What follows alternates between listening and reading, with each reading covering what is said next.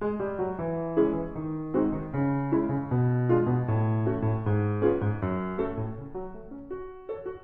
Adventures of Pinocchio, Chapter 113.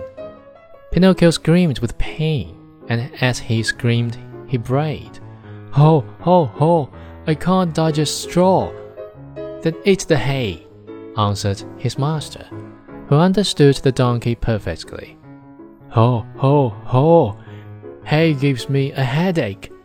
Do you pretend by any chance that I should feed you duck or chicken? asked the man again, and angrier than ever, he gave poor Pinocchio another lashing. At that second beating, Pinocchio became very quiet and said no more.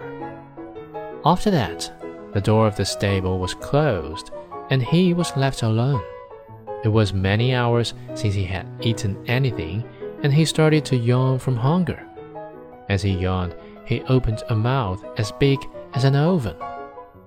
Finally, not finding anything else in the manger, he tasted the hay. After tasting it, he chewed it well, closed his eyes, and swallowed it.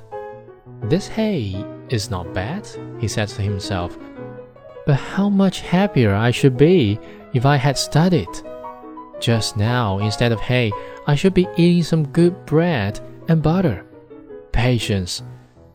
Next morning, when he awoke, Pinocchio looked in the manger for more hay, but it was all gone. He had eaten it all during the night.